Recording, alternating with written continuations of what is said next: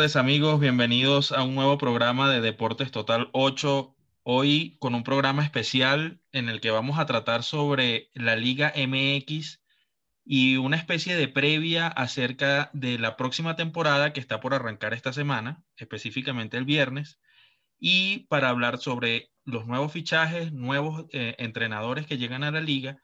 Y para eso me acompañan nuestros compañeros Sebastián Diagama y Ángel León, que son conocedores siguen la liga y tienen de primera mano información al respecto. Bienvenido Ángel, bienvenido Sebastián. Hola José, un gusto estar aquí contigo y con, Ángel para, para analizar lo que será la Liga Mexicana que, que ya comienza nuevamente. Bienvenido Ángel, tú también.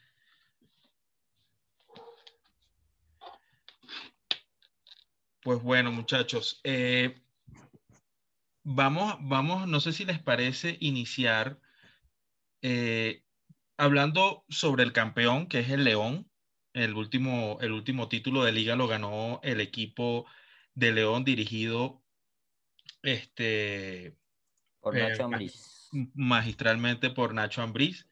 en el tema de, de, refuerzos, el León pues no ha hecho muchos movimientos, eh, ha incorporado eh, Sebas al jugador chileno Víctor Dávila, de 23 años, que es un extremo izquierdo proveniente de Pachuca, y ha incorporado a un jugador del América, que es un mediocentro de nombre Rubén González. Eh, no, no tiene bajas importantes el equipo, por lo que podemos decir que León conserva conserva la mayor parte de su estructura o, de, su, de su grupo de jugadores con el que salió campeón. Sí, eh, sí, José. Lo que pasa es que yo creo que León por eso no, no tiene muchas eh, ni bajas ni altas, porque mantiene, mantiene su nómina base con la que, con la que fue campeón y pues se le van sumando, se le van sumando nuevas cosas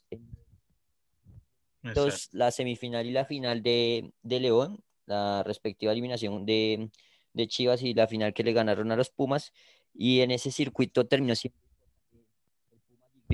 que no con mucha, mucha relevancia.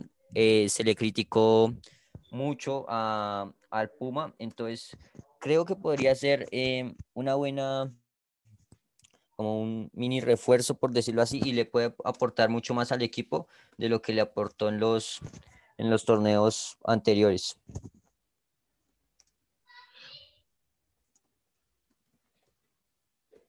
¿Cómo lo ves tú, Ángela León? Pues lo veo muy fuerte, a pesar de que no han llegado tantos refuerzos, yo creo que es un equipo que no los necesita.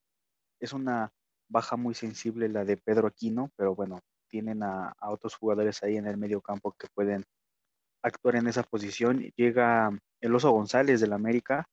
No es el mediocampista estrella que brilló en, América. Su paso con Necaxa fue muy bueno, por eso llegó al club de Cuapa, pero ahora en León tiene una nueva oportunidad de, de surgir.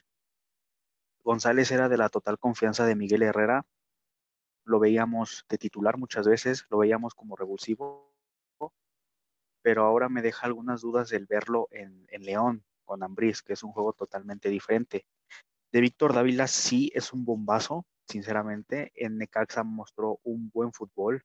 En Pachuca no tuvo las oportunidades necesarias para poder destacar. Pero bueno, es que Pachuca se ha estado reforzando con jugadores eh, muy buenos. A veces esa combinación no funciona, a veces sí les funciona. Entonces, Víctor Dávila es un refuerzo muy bueno de calidad para León y espero que se mantengan así. Ambriz tiene ya la base de sus jugadores y pues se va a mantener con esos, con esos campeones, ¿no? Y va a ser un, candidato serio para el título, para el bicampeonato. Ahora, muchachos, eh, pasando del tema del León, que, bueno, ya vemos que, conserva su, a su grupo de jugadores que, con el que salió campeón, ¿cuál consideran ustedes es el equipo que se refuerza mejor para competir con ellos, para discutirle el título a, al club de, el club Esmeralda.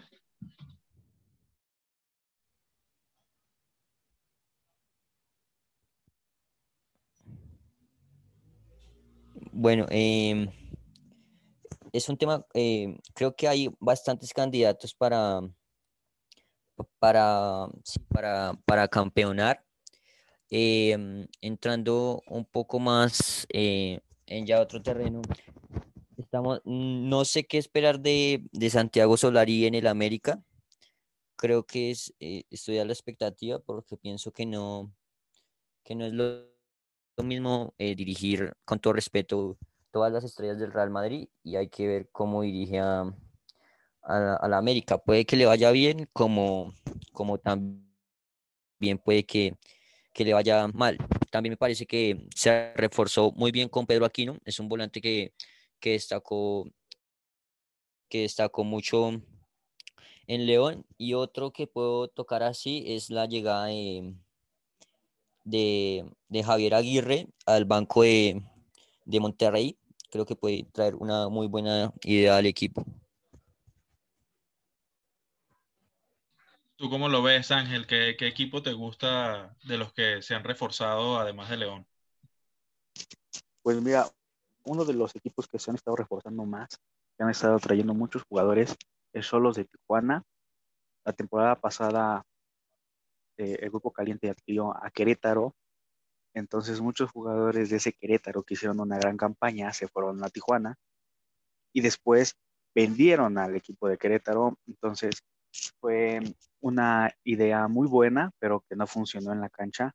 Pablo Guede no, no le encontró, nunca encontró el once titular en, Cholos de Tijuana y ahora se están reforzando con un viejo conocido como es Fidel Martínez, que llega, me parece que del fútbol ecuatoriano, rindió muy bien en Tijuana.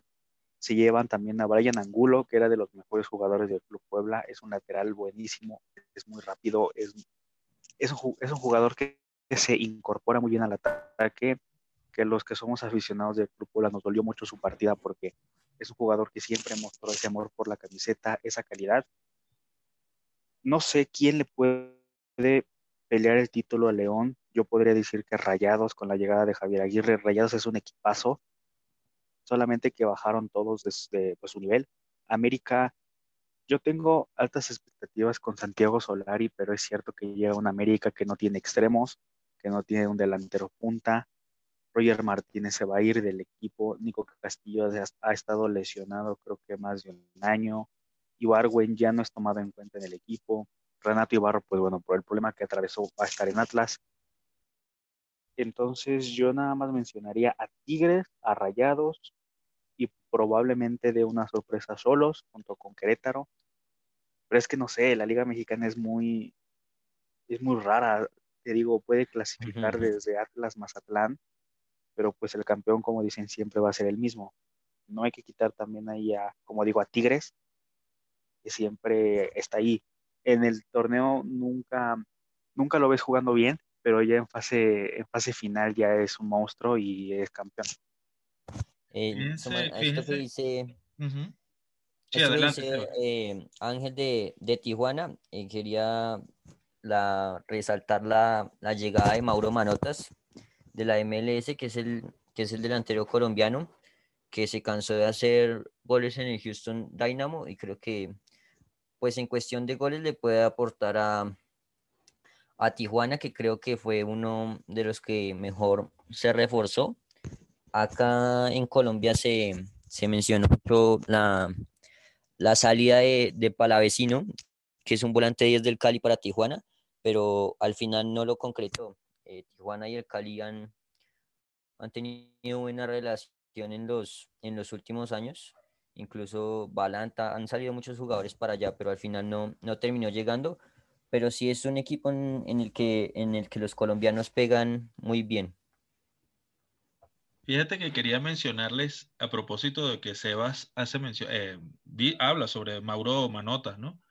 Eh, jugadores que vienen de Sudamérica a la, a la, Liga MX para esta temporada. Y por ejemplo, en el Atlético San Luis viene Damián Battaglini de Argentinos Junior, es un extremo derecho de 24 años. Viene Federico Gino, de, que estuvo, estuvo libre, pero su último equipo fue el Aldo Civi, tiene 27 años, es un medio centro.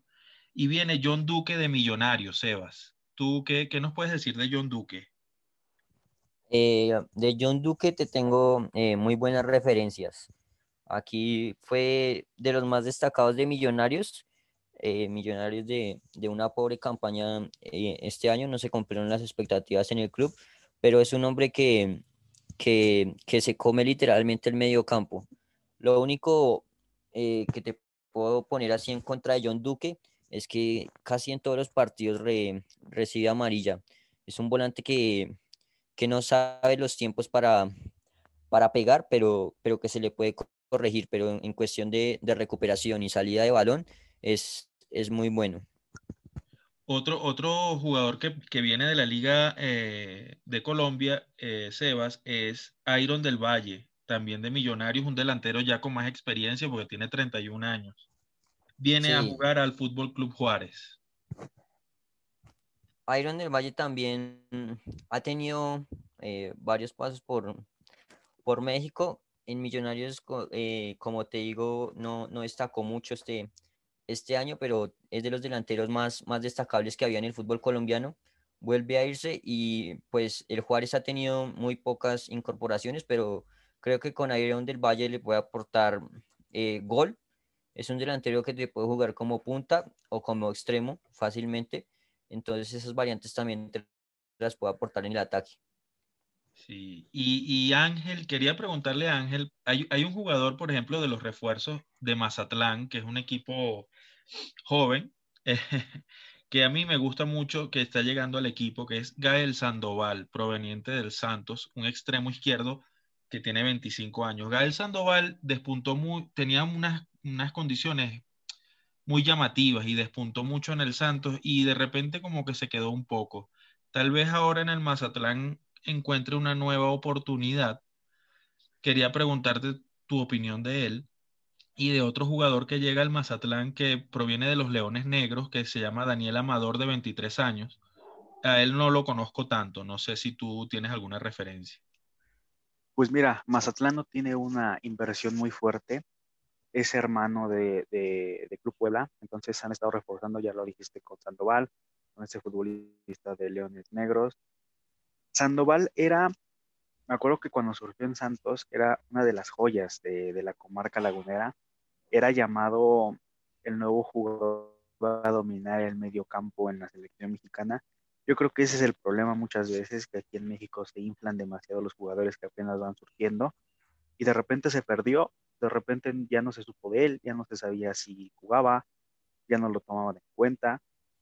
Y sí fue una sorpresa el saber que, va a llegar a Mazatlán, a un equipo que era Morelia, que tenía muchos chilenos, que tenía a, Valdivia en el medio campo, que también ya se fue, pero es su segunda oportunidad en la Liga MX. Sandoval es un grandísimo jugador, está muy joven, tiene apenas 25 años. Aparte lo va a dirigir Tomás Boy, que es un técnico que confía mucho en los jóvenes, aunque no lo parezca, confía mucho en ellos. Y me gusta este Mazatlán que se está armando, obviamente dejando a un lado la polémica de cómo llegaron al fútbol mexicano. Es un equipo que se ha estado armando bien. Con Paco Palencia mostró algunas carencias, porque bueno, ya tenían jugadores muy veteranos, pero con Tomás Boy fue una revolución total. También llega Nicolás Iconis, que también viene del Club Puebla llega Néstor Vidrio, que también tuvo una época en el Puebla también, eh, fue campeón olímpico, entonces es un gran grupo.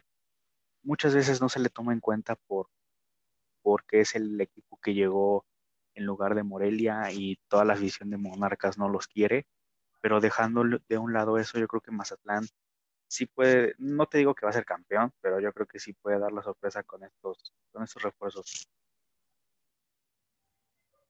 Perfecto, no, buenísimo. Y ahora que me... Ajá, dime, Sebas, dime. No, que a propósito de eso, ayer vi la noticia de que abrirán el Kraken para que entren aficionados, ¿no? Al primer partido. Sí, ya lo habían hecho desde el torneo pasado, allá en, en Mazatlán, Sinaloa. No recuerdo en qué semáforo están, creo que amarillo. Entonces ya puede ingresar gente al estadio. Obviamente no todo todo lleno, pero sí es algo que ya se ha estado haciendo desde el torneo pasado, desde la jornada 13, me parece, 14. Ya es el único estadio que, tiene afición.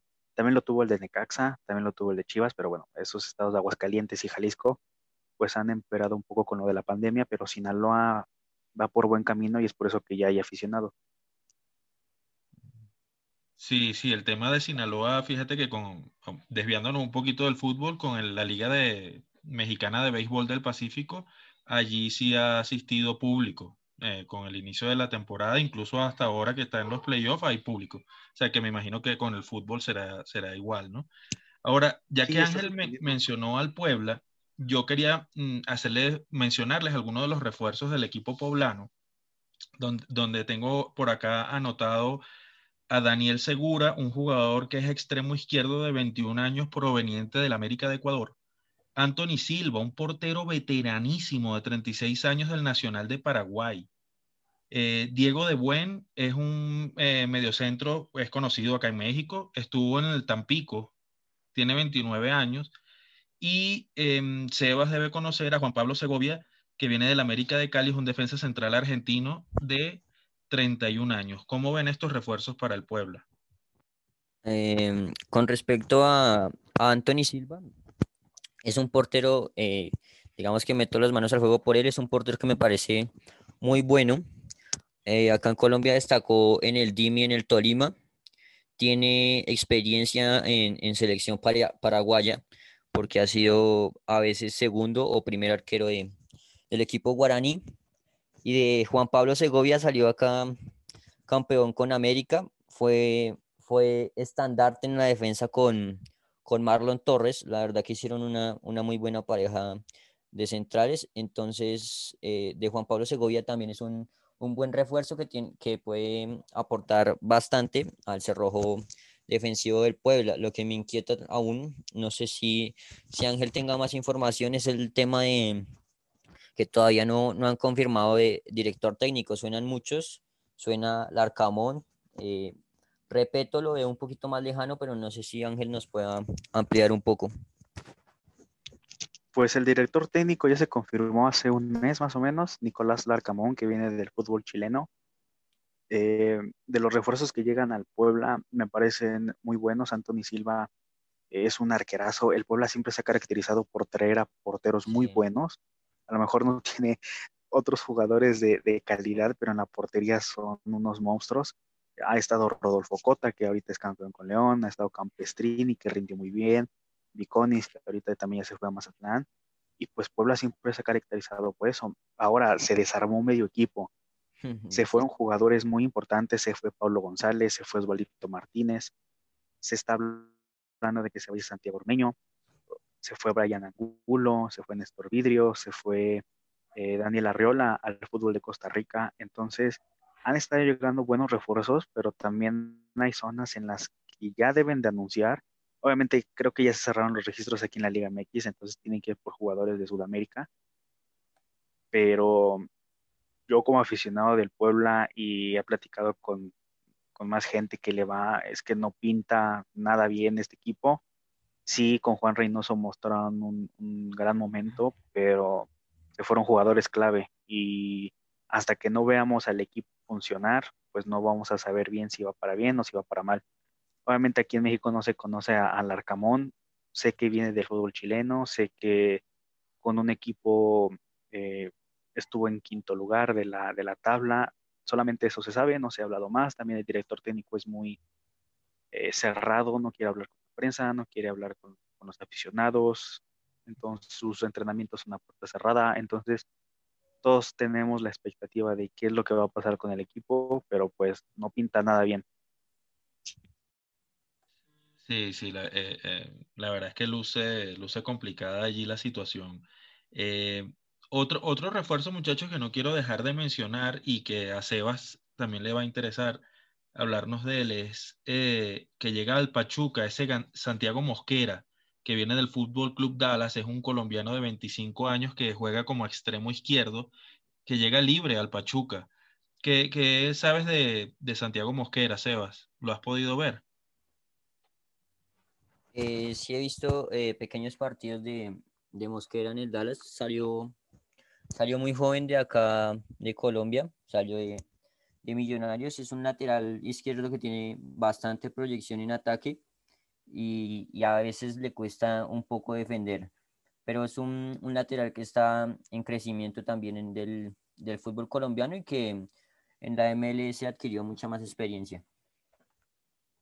Ahora quiero preguntarles a los dos por el Cruz Azul. ¿Qué expectativas tienen del Cruz Azul con todo ese lío que tienen armado, eh, extradeportivo y, bueno, y, además con lo que pasó al final de la temporada pasada? ¿Cómo los ven? Pues mira, pues dicen que lo que empieza mal Mira, yo creo que con Ciboldi tuvieron, tuvieron un buen rendimiento. Cruz Azul es un equipazo, tiene jugadores muy buenos, tiene un Orbelín Pineda, un Alvarado, a un Cabecita Rodríguez, que son muy buenos jugadores. Pero es que el llegar a Cruz Azul con la presión de que tienes que ser campeón de ese torneo, porque si no, no sirves y porque si no te vas a ir del equipo.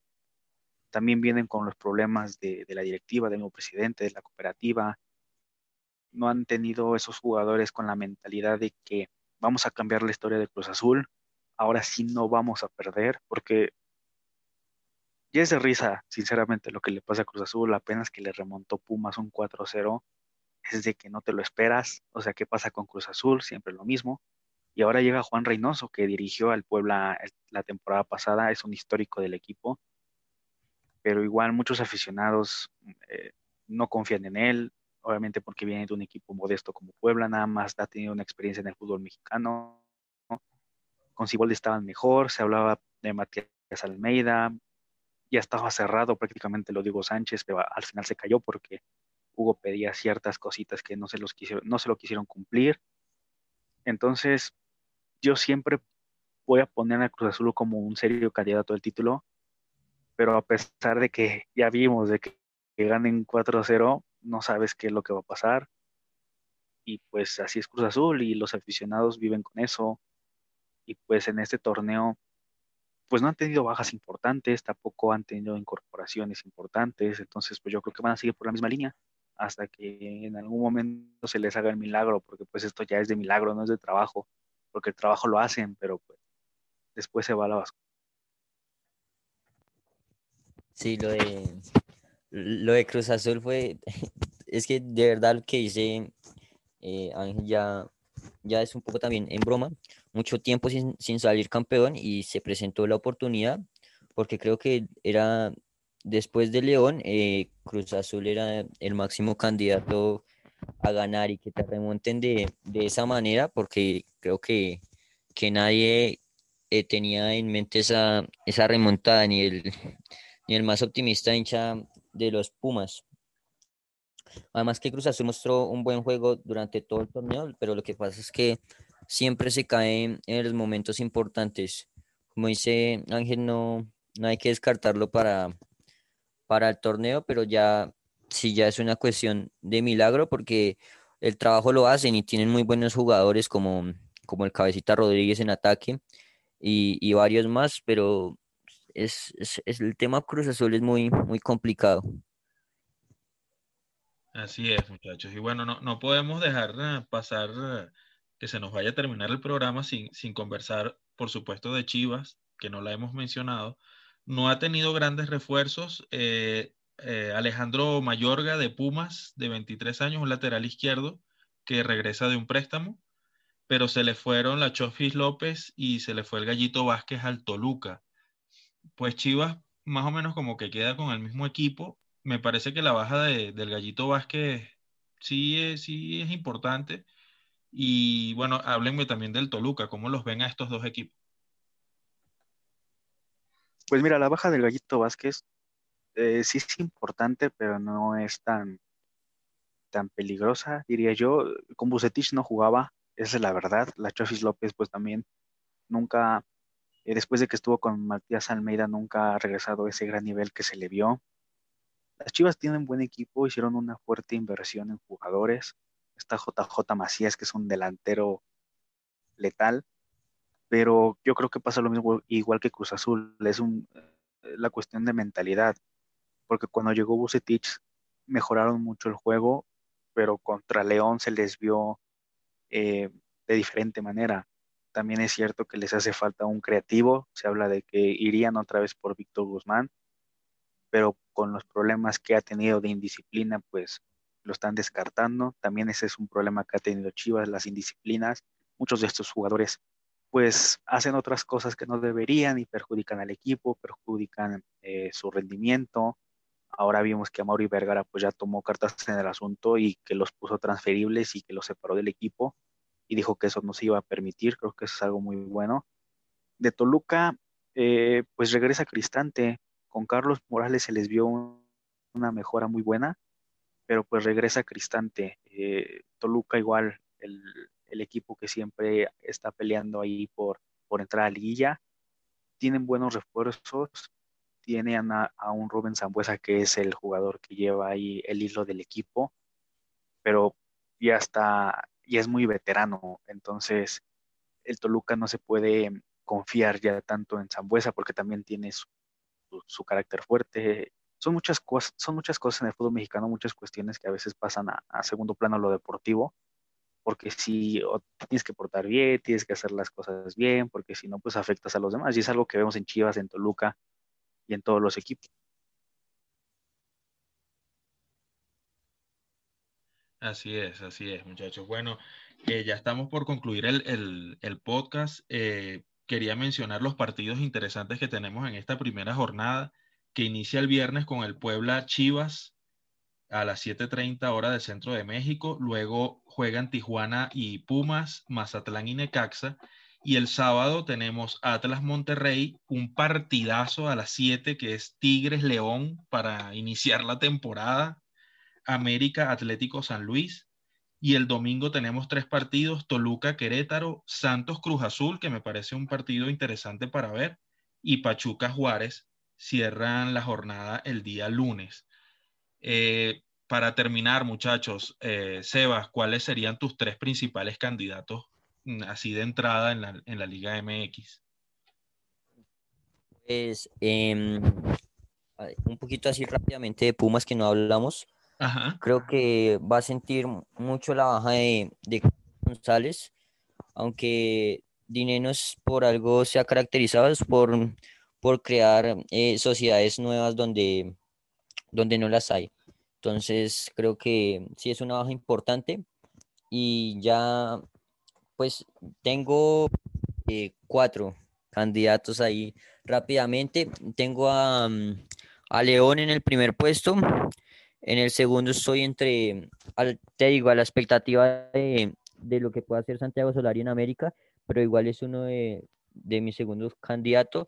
En ese mismo segundo lugar pongo a, Monterrey y también Tigres, nunca, nunca hay que descartarlo. Perfecto, Sebas. ¿Y tú, Ángel, con quiénes te quedas? Yo me voy por el bicampeonato de León Creo que Rayados va a estar también ahí peleando el segundo puesto y Tigres van a estar ahí peleando por el campeonato, pero sinceramente con lo que hemos visto de León, siento que son serios candidatos por el bicampeonato. No es algo que desconozcan. Hace, hace tiempo lo lograron. Y es que, bueno, la liguilla ya, ya tiene repechaje, entonces yo diría que puede haber la sorpresa de Atlético San Luis y de Querétaro que también se ha reforzado muy bien con Antonio Valencia, con Montero. Atlas también hay que descartarlo como una posible sorpresa. Se, reforzaron muy bien, eh, más que nada el medio campo y la delantera. Y solamente eso, las decepciones, pues no sé, te digo, es una liga muy irregular, pero yo creo que igual van a estar los mismos de siempre. Perfecto, muchachos. Bueno, yo le, yo le voy a poner la fichita a, a los Rayados de Monterrey. Mm, tengo la, sensación de que el Vasco Aguirre eh, le va a meter mano a ese equipo y lo va a, lo va a llevar muy lejos en esta temporada. Vamos a ver si, si así es. Y concuerdo con ustedes en que el otro es el León. Me parece que son los dos equipos que pueden pelear el título. Y pues Tigres sería el tercero en discordia. Bueno, muchachos, eh, les agradezco enormemente que, hayan estado acá con, conmigo. Bueno, ustedes son parte del equipo de, Deportes Total. Y, bueno, eh, nos veremos en un próximo programa, seguro. Seguro vamos a estar haciendo seguimiento a la Liga MX con más detenimiento. Eh, tenemos también a Ángel que, nos va a ayudar con eso, tanto en el Twitter como, como en los programas. Así que bueno, Muchísimas gracias, muchachos. Listo, José. Dale, un abrazo. Hasta luego.